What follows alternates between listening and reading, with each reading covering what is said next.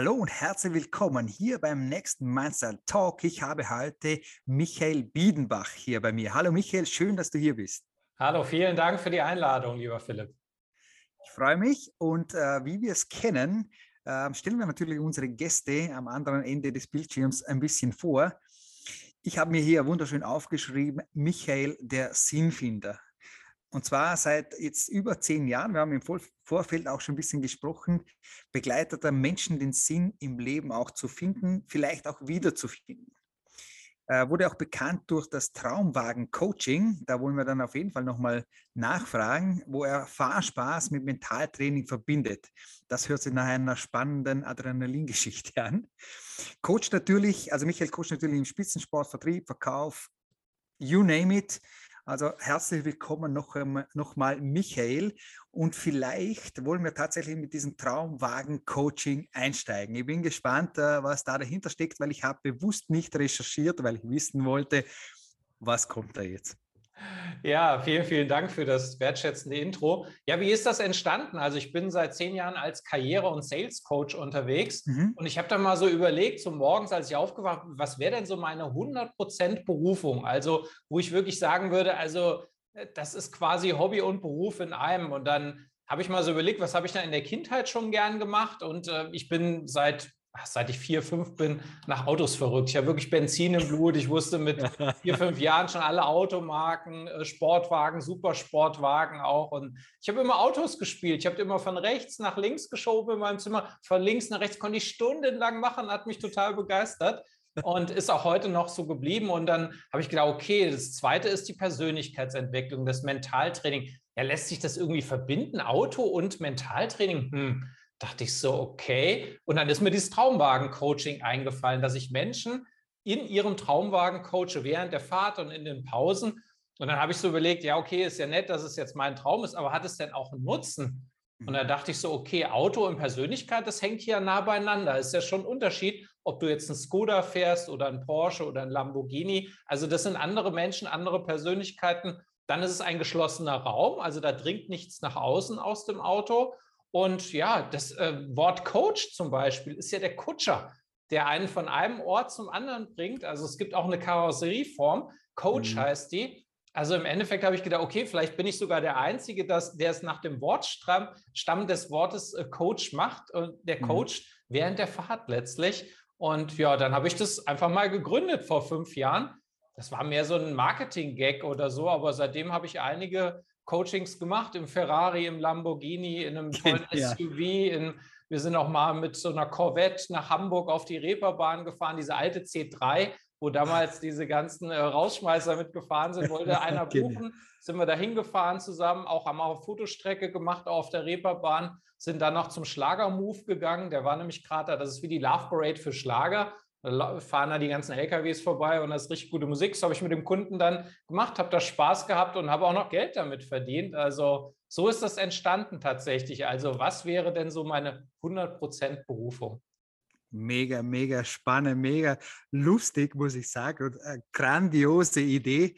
Äh, ich würde sofort einsteigen in diese Karre mit dir und äh, irgendwo hinfahren, um mich auch währenddessen coachen zu lassen unglaublich coole Idee, habe ich noch nie gehört. Ich glaube, die muss ich, ich, ich, will sie nicht klauen, aber die muss ich, glaube mal irgendwie einbauen und aufgreifen. Jeder, der kopiert wird, ist sehr erfolgreich. Von daher, du kannst das gerne übernehmen. Was wäre denn so dein Traumwagen, Philipp? Hast du einen Traumwagen, den du gerne mal fahren also, würdest? Also tatsächlich Traumwagen, den ich haben möchte, auch als mein Alltagswagen, ist ein Range Rover Evoque. Hm, tolles Auto. Gefällt mir. Ähm, also ein paar Wagen, mit denen ich gerne mal fahren würde und tatsächlich noch nie einen, einen Megaschlitten in der Hand gehabt habe. Ähm, äh, you name it, also da kannst du jetzt aufzählen. Da gibt die Klassiker, die du eh schon genannt hast, würde ich schon mal gern fahren, aber tatsächlich als Jugendlicher und, und junger Erwachsener hätte ich richtig gerne immer so einen alten Alfa Romeo Spider gehabt. Okay. So ein bisschen Oldie, Freiheits- ohne Dachgefühl. Äh, das wäre mein Wagen gewesen. Das Habe ich auch noch nicht Auto. gemacht. Schön mit Handschaltung, auf jeden Fall mit viel Chrom und so, stelle ich mir vor. Ja. Oldschool. Ja, richtig oldschool. Ja, ja, also, und die haben, was ich aus den 70ern, die haben vielleicht 100 PS, da denkst du, das ist relativ wenig, aber die wiegen halt auch noch nichts. Genau. Also so ein Alpha, der geht richtig ab, kannst du schön durch die Kurven heizen. Ist jetzt so nichts für die Autobahn, da ist eher der Lamborghini interessant, aber so für Landstraße 100, 120 ist der Alpha super, bin ich auch schon gefahren. Ja, guck, da, da müssen wir nochmal reden miteinander. Da reden wir nochmal drüber. Michael, wir wollen aber ein bisschen nochmal reinschauen. Ähm, wie bist du denn überhaupt zu diesem Thema gekommen? Ich gehe mal einfach davon aus, dass du auch karrieretechnisch einen anderen äh, ja, Werdegang ursprünglich gehabt hast. Wie gesagt, ich, ich habe schon im Vorfeld in unserem Gespräch gesagt, ich habe bewusst nicht in die Tiefe recherchiert, um diesem ganzen Interview einfach Raum zu geben. Wie ist das bei dir entstanden? Ja, das ging so Hölzchen zu Stöckchen, würde ich mal sagen. Also ich habe einfach damals nach dem Abitur eine Banklehre gemacht, habe dann mhm. so überlegt, hm, willst du jetzt in der Bank bleiben? Was kannst du werden? Niederlassungsleiter kannst du werden? Gibst du immer die Kontoauszüge raus? Also wichtiger Job, habe ich mhm. viel gelernt, aber ich habe für mich entschieden, nee, das mache ich jetzt nicht bis zur Rente. Und dann bin ich nochmal auf die Uni gegangen, habe mhm. studiert in Kassel, wo ich geboren bin, Wirtschaftswissenschaften und habe mir parallel zum Studium eine Veranstaltungsagentur aufgebaut. Also wir hatten so einen Disc-Jockey-Service das ist so durch einen Zufall entstanden. Ich war in einem äh, Floristenbetrieb und da hat jemand ähm, Blumen gekauft irgendwo ähm, und bestellt dann für seine Hochzeit. Und äh, hat die Verkäuferin gefragt, äh, kennst du einen Disc-Jockey für unsere Hochzeit? Und die kannte niemanden und ich kannte jemanden, meinen damaligen Freund Jörn. Ja, und dann haben wir das angeboten, als DJs da Musik zu machen. Ich sollte Moderation machen, er hat die Musik gemacht und dann ist eine Firma daraus entstanden und damit habe ich letztlich mein Studium finanziert. Als das Studium dann rum war, habe ich dann äh, Familie gegründet. Also wir haben 2004 unseren Sohn bekommen und dann war so dieses Vagabundenleben. Als DJ bist du einfach viel unterwegs, Donnerstag, Freitag, Samstag, jeden Tag in einer anderen Stadt. Das war irgendwie nicht mehr das Richtige. Dann habe ich die Firma verkauft an meinen Geschäftspartner, meine Anteile an ihn übertragen und bin als angestellter Personalvermittler eingestiegen bei einem börsennotierten Unternehmen. Und das war ziemlich spannend. Also, das ist wie ein Immobilienmakler letztlich. Eine Firma sucht einen Controller oder einen Vertriebsleiter und gibt diesen Auftrag an eine Agentur und die vermittelt dir sozusagen dieses Personal und dafür zahlst du dann eine Provision. Das habe ich dann sieben Jahre gemacht. Das hat auch total Spaß gemacht, Menschen zu begleiten in diesem beruflichen Change. Aber es ging mir irgendwie nicht tief genug, weil ich hatte parallel zu diesem Angestelltenverhältnis eine Coaching-Ausbildung gemacht so ein Thema Face Reading. Also ich kann anhand mhm. des äußeren Erscheinungsbilds auf den Charakter von Menschen schließen. Ich habe schon immer eine sehr gute Menschenkenntnis gehabt und ich fand es spannend, auf einmal wirklich an konkreten Merkmalen das nochmal verifizieren zu können. Also als ich mir meinen Vermögensberater zum Beispiel ausgesucht habe, habe ich auch geguckt, dass der entsprechend auch Talent für Finanzen hat. Und cool. Äh, das kann ein anderer halt nicht, der das nicht hat, dieses Wissen. Der kann es halt ausprobieren und hoffen, dass es klappt. Aber ich wusste schon ganz genau, ja, okay, der ist der Richtige für mich. Cool. Und äh, ja, diese Ausbildung habe ich gemacht und da wollte ich einfach intensiver mit Menschen arbeiten und habe damals ähm, das Angestelltenverhältnis gekündigt und habe mich wieder selbstständig gemacht, damals mit 39 und begleite seitdem im Thema Outplacement, New Placement Manager und Führungskräfte, die jetzt lange in einem Unternehmen waren wie BMW oder Microsoft, ähm, dann aufgrund eines Abbauprogrammes gehen müssen und die Firma zahlt denen äh, dann eine Abfindung und zusätzlich noch ein Karriereberatungspaket. Und das okay. arbeite ich sozusagen ab. Und da begleite ich die Manager und Führungskräfte jetzt mindestens drei Monate, manchmal sogar ein ganzes Jahr. Also mhm. das ist wirklich eine intensive Partnerschaft dann, wo ich dann auch tiefer ins Coaching und in die Beratung eintauchen kann. Super spannend, super, super spannend. Jetzt wollen wir aber noch ein bisschen ein paar Schritte noch weiter zurückgehen. Wie ist denn der kleine Michael überhaupt aufgewachsen? Ach, der kleine Michael ist in der Natur aufgewachsen, äh, wohlbehütet, hat noch zwei Geschwister. Das war alles schön. Wir haben viel im Wald gespielt, wir haben Staudämme gebaut. Also cool. ich habe mich jetzt manchmal schon gefragt, hat es denn nie geregnet eigentlich? Weil gefühlt war ich in meiner Kindheit immer draußen gewesen. Also wir haben nie irgendwo vor der Fernsehglotze gesessen oder sowas dann. Wir haben immer draußen gespielt. Das war völlig normal und ich brauche die Natur auch bis heute und ja, wie gesagt, wohl behütet, bin da zur Schule gegangen und alles, war viel bei meinen Großeltern gewesen, die mich sehr geprägt haben. Und dann äh, gab es aber eine Krise, also ich war dann so 15, mein Vater war da 40 und der hat eine Lebenskrise bekommen, also so eine richtige Midlife-Crisis mit Depressionen, dann hat sich das auch körperlich gezeigt und das war dann richtig krass. Nach zwei Jahren hat er sich das Leben genommen, mein Vater. Also wirklich ein ganz, ganz großer Hammer. Und dann kannst du dir vorstellen, da war der kleine Michael plötzlich sehr erwachsen gewesen. Mhm. Und ähm, ich habe immer gesagt, wir haben da nackt auf der Straße gestanden. Jeder hat gemerkt, dass bei uns was nicht in Ordnung ist. Mhm. Und ich habe aber trotzdem so eine innere Stimme in mir gehabt, irgendwo, die gesagt hat, Michael, du kannst es wieder schaffen, glücklich zu werden. Und das habe ich cool. dann auch gemacht. Ich habe mich seitdem auf den Weg gemacht, habe eine Therapie gemacht, habe die Persönlichkeitsentwicklung kennengelernt, Mentaltraining, Aufstellung mhm. nach Hellinger, also wirklich mhm. das komplette Paket. Ja, ganz heute. Ja, genau. Also letztlich den Weg, den viele dann auch gehen und kann ja. heute nach 30 Jahren sagen, wow, ich habe es gelernt, glücklich zu werden. Das war natürlich so ein Prozess, das hat auch schon vor 15 Jahren ganz gut geklappt, aber so dieses Gefühl, dass ich mein innerer Freund geworden bin, dass ich das Glück in mir gefunden habe, das ist noch gar nicht so lange her, würde ich vielleicht sagen, zwei mhm. Jahre. Ich bin mhm. jetzt 49 das habe ich so mit 47 wirklich gefunden. Ich habe es immer im Außen gesucht, bei Seminaren, bei Büchern, habe ich gedacht, oh, wenn ich das mache, dann habe ich es gefunden. Mhm. Und dabei mhm. war es die ganze Zeit in mir verborgen. Also von der glücklichen Kindheit über eine frühe Krise habe ich es geschafft, tatsächlich das Glück in mir zu finden. Spannend. Ich möchte noch ganz kurz einhaken an äh, der Zeitpunkt, wo dein Vater dann gestorben ist, quasi jung. Also du hast gesagt, du bin ich schnell zum Mann geworden oder junger Erwachsener geworden. Wie alt ja. warst du da? Da war ich 17, kurz vor 17. 17. Ja. Verrückt. Mhm. Ja, es ist natürlich auch schon an der Schwelle zum tatsächlich junger Mann sein. Äh, bist ein Ticken schneller gewesen. Absolut. Das bringt, das bringt mich auch aber zu einer meiner Klassiker-Fragen. Angenommen, du würdest dein 20 Jahre altes Ich nochmal auf der Straße treffen und nimmst ihn an der Hand und gehst auf einen Café. Mhm. Hättest einen guten Ratschlag für dein 20 Jahre altes Ich? Für damals ja, das Glück ist in dir verborgen. Das hätte ich ihm damals schon gesagt irgendwo. Das ähm, habe ich schon irgendwo geahnt, aber ich habe lange danach gesucht. Also ich glaube, ich ja. hätte mir ein paar Jahre sparen können der Suche im Außen. Ne? Wir denken immer, wenn wir den Partner oder die Partnerin haben, das Haus, das Auto auch und sowas dann, dass wir dann glücklich sind. Aber das ist nach meiner Erfahrung ein Denkfehler, sondern wirklich von Anfang an das Glück in mir selbst zu suchen. Ja. Das hätte ich ihm als Tipp gegeben. Glaubst du, du hättest zugehört mit deinen 20 Jahren damals? Hm. Ja, also wenn ich, wenn ich den Älteren als Mentor anerkannt hätte, dann glaube ich schon. Ja. Also klar, aber am Ende, ich weiß, worauf du zielst, es ist ein Prozess, es hat alles seinen Sinn, es sind alles gewisse Stufen, die man durchlaufen muss irgendwo. Aber zumindest hätte ich die Chance gehabt, es früher zu entdecken. Genau, also es, du, du, du siehst es eh schon richtig, was ich damit sagen will. Aber ich muss auch ehrlich gerade gestehen, gerade vor kurzem wurde ich gefragt, wieso mein Einstieg war. Und ich habe auch mit damals 18 Jahren von meiner damaligen Freundin, von ihrem Papa, Buch in die Hand gedrückt gehabt, bekommen und der gesagt hat, das musst du jetzt lesen, oder? Äh, und das war, äh, na, dass ich es rausbringe, uh, Murphy's Law. Mhm. Murphy, uh, Gesetz, na, hilf mir schnell. Das Gesetz der Anziehung? Nein, nicht Gesetz der Anziehung. Egal. Uh, wer, wer, Murphy, Murphy's Law sucht, weiß dann mhm. Bescheid. Mhm.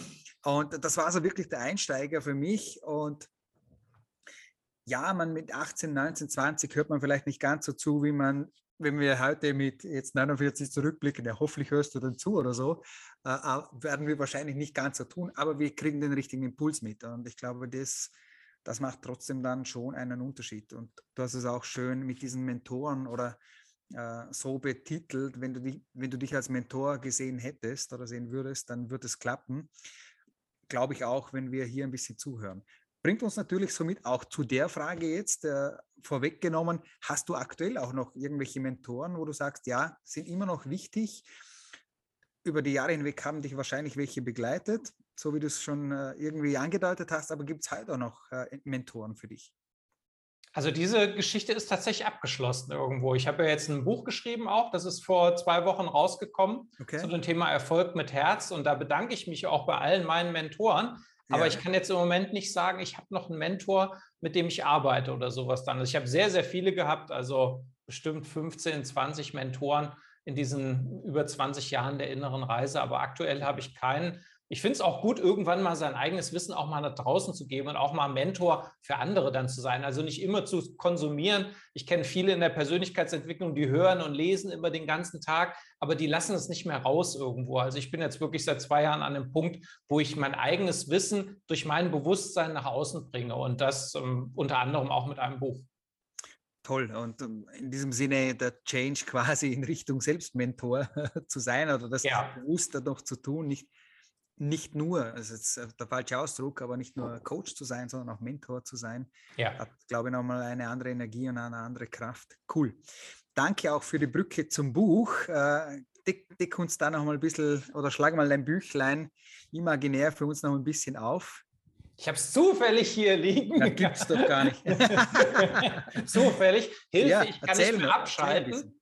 Heißt es, Hilfe, ich kann nicht mehr abschalten. Mhm. Die acht Schlüssel zum Erfolg mit Herz. Also ja. das erste ist das Problem, was viele haben, weil wir Coaches und Trainer neigen dazu, sofort mit einer Lösung zu kommen. Aber wir müssen ja erstmal die Menschen, die wir begleiten, da abholen, wo sie sind. Und da habe ich abends mal meditiert und habe so überlegt, was ist denn so das Problem, das Hauptproblem von meinen Kunden? Und dann ist mir eingefallen, dass die viele nicht mehr abschalten können. Also, dass sie gerade in den letzten zwei Jahren hat sich das nochmal verstärkt, viele einfach von ihrem Gedankenradio äh, quasi übermannt werden oder überfraut werden, dass sie, dass sie einfach nicht mehr wissen, wie sie die ganzen To-Do-Listen abarbeiten können und dadurch nicht mehr im Hier und Jetzt leben. Und diese Erfolg mit Herz-Methode führt dazu, wieder ins Hier und Jetzt zu kommen und letztlich wieder glücklich zu werden. Super, super spannend. Ich möchte es aber noch ganz kurz einhaken, weil mir im ganzen ganze Zeit die, das Rädchen im Köpf, Köpfchen läuft. Äh, vom Buch weg. Also das Buch nehmen wir natürlich mit. Du kannst uns gerne Links reinschicken, dass wir auch gerne ein bisschen verteilen können und weitergeben können. Aber die Frage, die für mich natürlich jetzt noch spannend ist, ähm, so ein bisschen nach vorne geblickt, äh, Vision dessen, was du in fünf, zehn, keine Ahnung, wie weit du denkst, oder auch nicht denkst, hast du eine Vision von dir selber, was du in 15 Jahren tun, tust, wo du stehen magst? Beziehungsweise, und deswegen kommt die Frage, so jetzt selber dieser große Mentor vielleicht auch zu sein. Bin ich gespannt, wie die Blickrichtung und die Antwort da aussieht.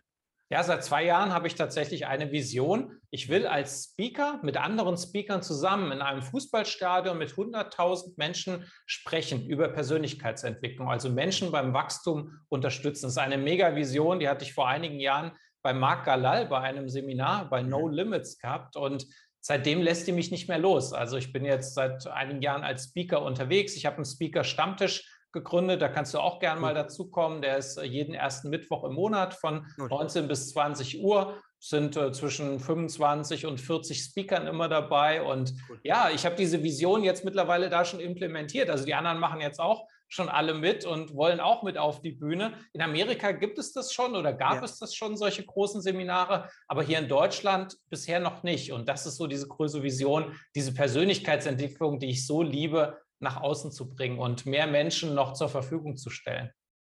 Geniale Idee, die müssen wir mitnehmen. Lass uns auf jeden Fall alle wissen, wann das dann äh, nicht nur so weit ist, sondern wann es dann wirklich nicht nur gärt, sondern langsam Realität wird. Ähm, ich melde mich jetzt schon beim Stammtisch an. Sehr gerne. Und äh, will mindestens äh, in diesem Stadion dabei sein, mit welchem Part auch immer. Höchst, höchst spannend. Ähm, eine der nächsten Fragen, die ich auch immer wieder stelle. Ähm, ich glaube einfach, dass Persönlichkeitsentwicklung, wenn du einmal damit angefangen hast, sie nie aufhört. Und ja, du bist, hast, hast aktuell keine Mentoren und bist vielleicht in einer anderen Rolle auch. Aber gibt es vielleicht noch irgendwelche Aspekte, vielleicht Bücher, Filme, keine Ahnung, irgendwas, wo du sagst, da arbeite ich gerade daran oder da habe ich noch eine Kante, die ich mir gerade äh, anschaue und schleife von mir selber? Also immer mehr ins Hier und Jetzt zu kommen tatsächlich. Also ich trainiere meinen Verstand, immer mehr auf den Fokus zu kommen. Und das mhm. ist ein riesenlanger Prozess. Also ich meditiere jetzt schon seit vielen Jahren, aber mhm. mein Verstand schweift immer wieder ab, was normal ist. Und das mhm. versuche ich immer mehr so auf den Punkt noch zu bringen. Aber das trainiere ich quasi selbst. Aber dass ich keine mhm. Mentoren habe, heißt nicht, dass ich nicht mehr lerne. Also Nein, genau, lerne, eben das meine ich damit. Ja, ich lerne ganz viel noch. Jetzt auch in dem genau. Gespräch genau. mit dir werde ich am Ende mit Sicherheit fünf, sechs Sachen aufgeschrieben haben, die ich wieder implementiere oder wenn ich mit unserem Sohn spreche oder mit meiner Frau oder ein Buch lese oder sowas. Momentan lese ich mein eigenes Buch. Das ist ein sehr, sehr schönes Gefühl, auf dem Nachtschrank den, das eigene Buch liegen zu haben irgendwo. Und ähm, das klingt jetzt vielleicht ein bisschen selbstverliebt, aber ich finde es wirklich gut. Ich habe schon einige Erleuchtungsmomente wieder gehabt durch mein eigenes Buch, weil ich das Glaube natürlich ich. so am Stück jetzt auch noch nicht gelesen habe. Immer Teilbereiche gelesen, dann wieder überarbeitet, aber jetzt so mhm. von vorn bis hin, vor allen Dingen eine ausgedruckte Version. Mhm. Also das ist ganz, ganz stark. Also nochmal, um den, auf den Anfang der Frage zurückzukommen, also noch mehr ins Hier und Jetzt reinzukommen. Das ist das, wo ich an mir gerade noch schleife. Und da kann ich ein sehr, sehr gutes Buch empfehlen. Das ist von Eckart Tolle. Das ist mhm. einer meiner größten Mentoren. Ja. Das Jetzt, ne? die Kraft der Gegenwart. Und ja. Also das ist quasi ein Bewusstseinsbuch. Das holt dich immer da ab, wo du bist. Das habe ich schon viermal gelesen. Ich habe es ja. auch als Hörbuch, da habe ich schon dreimal komplett durchgehört. Aber es ist immer wieder neu. Ein IT-Buch ist ja nach einem Jahr schon alt, aber das Buch von Eckart Tolle holt dich immer da ab, wo du bist und bringt dich sozusagen in den nächsten Level. Ja, cool.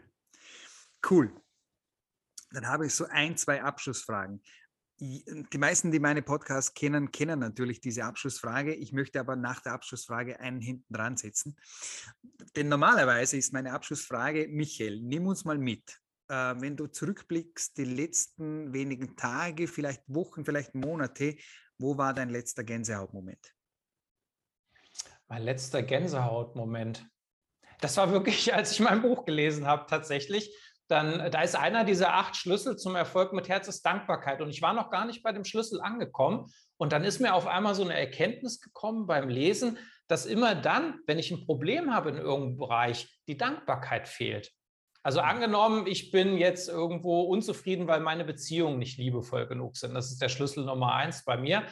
Bin ich denn auch dankbar meiner Frau, meinem Kind, meinen Freunden, meinen Kollegen auch für das, was sie für mich tun? Und ich habe herausgefunden, das ist oft dann nicht so der Fall. Oder genauso, wenn du dir wünschst, finanzielle Freiheit zu haben, mhm. dankst du denn schon mal diesen ganzen ähm, ja, Rechnungsbezahlern hier bei uns, äh, bei uns Selbstständigen, zum Beispiel als Angestellter, wenn du da dein Gehalt jeden Monat bekommst, bist du da wirklich richtig dankbar für das Geld, was du schon auf dem Konto hast, was du schon alles verdient hast. Ist da die richtig tiefe Dankbarkeit da oder auch dem Körper, wenn wir krank sind, auch sowas, bedanken wir uns bei unserem Körper, was er täglich für eine Arbeit für uns leistet. Also mhm. wie er ackert, wie er rackert, und manche äh, schütten ja, was weiß ich, Cola rein und äh, Zigarettchen und der Körper funktioniert trotzdem 20 Jahre. Also wie dankbar sind wir für das Leben, was wir schon haben? Das war tatsächlich der letzte Gänsehautmoment, den Grandios. ich hatte. Ja. Danke, ich habe ihn mitgenommen, also ich habe es gespürt. und das bringt uns jetzt tatsächlich zu meiner letzten Abschlussfrage für heute. Äh, die Frage, was können vielleicht die Zuhörer von deinem Leben mitnehmen? Hast du noch einen Aspekt, wo du sagst, den müsst ihr über mich wissen? Also, das ist auch noch nicht so lange her. Das ist, dass ich entschieden habe, den Weg meines Herzens zu gehen. Mhm. Ich habe ja viele Mentoren gehabt und ich bediene mich auch bei anderen und gucke, wie macht der es, wie macht der es. Mhm. Aber das mhm. war oft so, dass ich dachte, ach, ich müsste so sein wie der oder wie die auch, also so erfolgreich wie der, wie die. Aber so, das ist so eine ganz neue Erkenntnis auch. Nee, Michael Biedenbach, den hat es so noch nie gegeben und den wird es auch nie wieder geben. Du musst deinen eigenen Weg gehen, den Weg deines Herzens irgendwo. Mhm. Und das möchte ich den Zuschauern mitgeben, dass jeder mal so die Hand aufs Herz legt irgendwo und mal so zehn Minuten so, ja, sich auf den Atem konzentriert und mal überlegt, was ist denn der Weg meines Herzens? Weil jeder von uns hat einzigartige Talente und es wäre schade, wenn wir versuchen, den Weg von jemand anderem zu kopieren, der aber gar nicht unserer ist irgendwo. Du sagst es, du sagst es. Ich danke dir von ganzem Herzen, dass du uns hier mitgenommen hast in deine Welt, in dein Leben, in deine Gedanken. Super spannend. Ähm, und ich bestätige äh, dass dein Schlusswort quasi, weil ich auch überzeugt bin und ich das über mich zum Beispiel immer wieder sage, ich möchte der beste Philipp Nägele der Welt werden, äh, weil es gibt nur einen und ich möchte das meiste aus mir rausholen dann sind wir, glaube ich, richtig unterwegs. Also Michael, danke nochmal, dass du hier warst und ich hoffe, wir sehen uns bald im echten Leben ohne Laptops dazwischen auch mal.